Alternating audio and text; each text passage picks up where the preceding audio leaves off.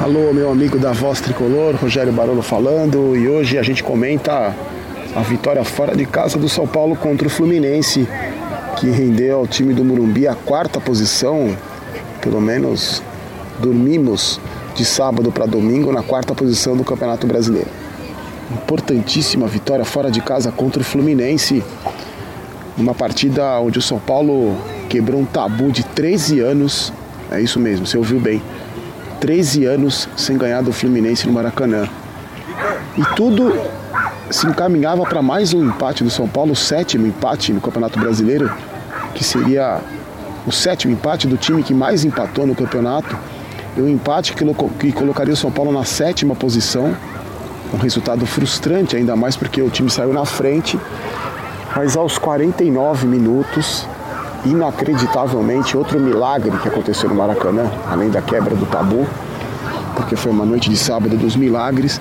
O VAR, no lance que quase passou despercebido, o Daronco, o árbitro da partida, checou o lance numa disputa de bola do Everton com o jogador do Fluminense e marcou pênalti para o São Paulo. O Daronco achou que a bola bateu na mão do jogador do Fluminense e bateu mesmo.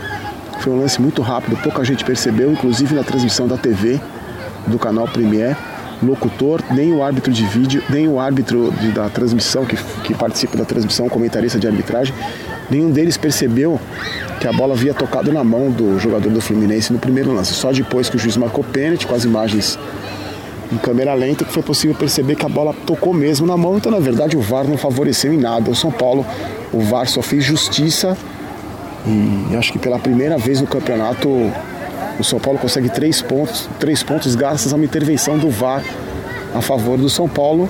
E o terceiro milagre, os milagres de Fátima no Maracanã, foram os dois gols do Reinaldo, que vinha sendo muito criticado pela torcida e fazia uma partida abaixo da média, vamos ser honestos. O Reinaldo não jogou absolutamente nada, teve um desempenho fraquíssimo, alguns poucos desarmes, muito trabalho na marcação, inseguro, protagonizou um lance bizonho, chutando uma bola na cabeça do Cristo Redentor no primeiro tempo. E um arremate que ele tentou para o gol, que a bola foi para lateral. Para mim, uma partida fraca do Reinaldo, mas fez dois gols. O primeiro numa falha do goleiro, numa cobrança de falta ensaiada. No primeiro tempo, o Hernandes tocou para ele. Ele bateu de fora, a bola fez uma curva, veio forte, mas para mim um frangaço do goleiro Muriel do time do Fluminense. E depois teve personalidade, vamos ser honestos, vamos ser justos. Ele teve muita personalidade para pegar a bola e bater o pênalti aos 50 e tantos minutos de acréscimo. Um jogo no final, ele pegou a bola e bateu um pênalti, como poucas vezes eu vi o jogador cobrar um pênalti tão bem e definiu a vitória do São Paulo. São Paulo não fez uma partida exuberante, ao contrário disso. O jogo foi fraco, no primeiro tempo, o São Paulo tentou marcar a saída de bola do time do Fernando Diniz, que tem muita qualidade no toque de bola. Dividiu até o número de posse de bola com o Fluminense, que geralmente tem um número maior de posse de bola. E saiu na frente. Na segunda chegada ao gol, saiu na frente com esse gol do Reinaldo. Mas aí o que acontece com o São Paulo, aquele velho problema, o time recua, o time não se impõe depois de fazer 1 a 0 volta todo para a defesa, aí o Fluminense que não, tinha, não vinha assustando, começou a assustar e o gol de empate virou questão de tempo, foi amadurecendo aos poucos e saiu depois de uma jogada que o Volpe fez uma bela defesa e o Pedro perdeu uma chance na pequena área. Na chance seguinte, uma boa defesa do, do Volpe no chute do Gilberto. Na sequência da jogada, falha do péssimo, do fraquíssimo Igor Vinícius, mais uma vez mal posicionado. O Fluminense chegou ao empate numa bola que foi tocada por cobertura, bateu na trave e voltou para o pé do atacante do Fluminense. Uma falha do Luan também, que parou na jogada, não acompanhou o lance. Se ele tivesse acompanhado, teria evitado o gol. O Fluminense empatou. E não seria injusto se o Fluminense tivesse virado o resultado ainda no primeiro tempo, porque depois que tomou o gol teve um volume muito maior de jogo.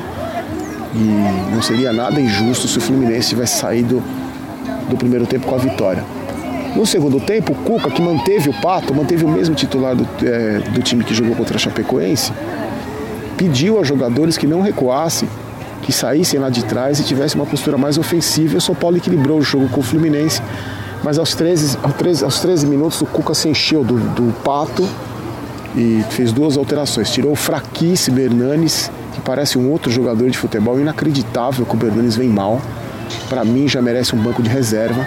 Ele tirou o Hernanes e o Pato e colocou o Toró e o Everton, o time deu uma melhorada. Se não foi aquela exuberância toda, deu sim uma, uma melhorada. O Fluminense que vinha visitando mais o campo de ataque parou de atacar, o São Paulo equilibrou o jogo, mas um jogo tecnicamente fraco, vamos ser sinceros, com poucos lances de gol, com pouca técnica. E aos 48, 49 minutos o lance que deu a vitória para o São Paulo. Agora o São Paulo tem uma folga aí grande porque a partida contra o Atlético Paranaense foi adiada porque os paranaenses vão disputar um torneio, uma disputa no Japão, tem uma, um, um efeito no Japão. Então o São Paulo volta a jogar só no dia. só contra o Santos, no clássico, no próximo dia 10. O Cuca vai ter tempo para treinar e principalmente para tentar recuperar esses lesionados aí que nunca voltam. O Lisieiro se machucou no jogo contra o Bahia no começo do campeonato, mas lesão no tornozelo até agora não conseguiu se recuperar. O Rojas vai fazer um ano que não joga, também esse departamento médico não consegue recuperar. E o Pablo, que se contundiu na volta do Campeonato Brasileiro no Clássico contra o Palmeiras, vamos ver se esse departamento médico fraquíssimo, ultrapassado do São Paulo, consegue fazer com que esses jogadores se recuperem, porque não é possível tantos jogadores lesionados e tantos problemas que esse departamento médico não consegue resolver. Se o time não foi brilhante, a vitória era fundamental para conseguir manter o time lá em cima.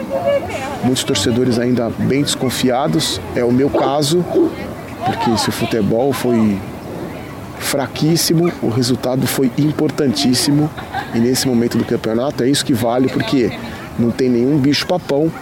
Como eu sempre havia dito, o Palmeiras é, era muito cedo para dar o Palmeiras já como campeão. O Palmeiras vem numa curva descendente fortíssima. Ontem teve até protesto da torcida do Palmeiras no jogo contra o Vasco, um empate 1 a 1. E eu acho que se manter, conseguir manter a regularidade, até tem chance de disputar alguma coisa, mas é, eu acho que não passa de uma vaga na Libertadores e olhe lá. Vamos ver como é que o Cuca vai fazer durante esse período para trabalhar. Vai ter tempo de sobra para trabalhar, mas eu tenho medo que como quando o São Paulo tem semana cheia, é, geralmente não mostra progresso nenhum. Dessa vez vai ter duas semanas cheias, disputa só uma competição. Já passou da hora do técnico de São Paulo aproveitar esse tempo e essa condição de disputar apenas um campeonato para fazer esse time jogar bola.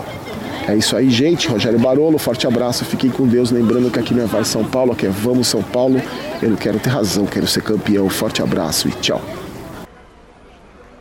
Esse podcast é um oferecimento de O Esportista e foi editado por Valder Souza e Rafael Prado.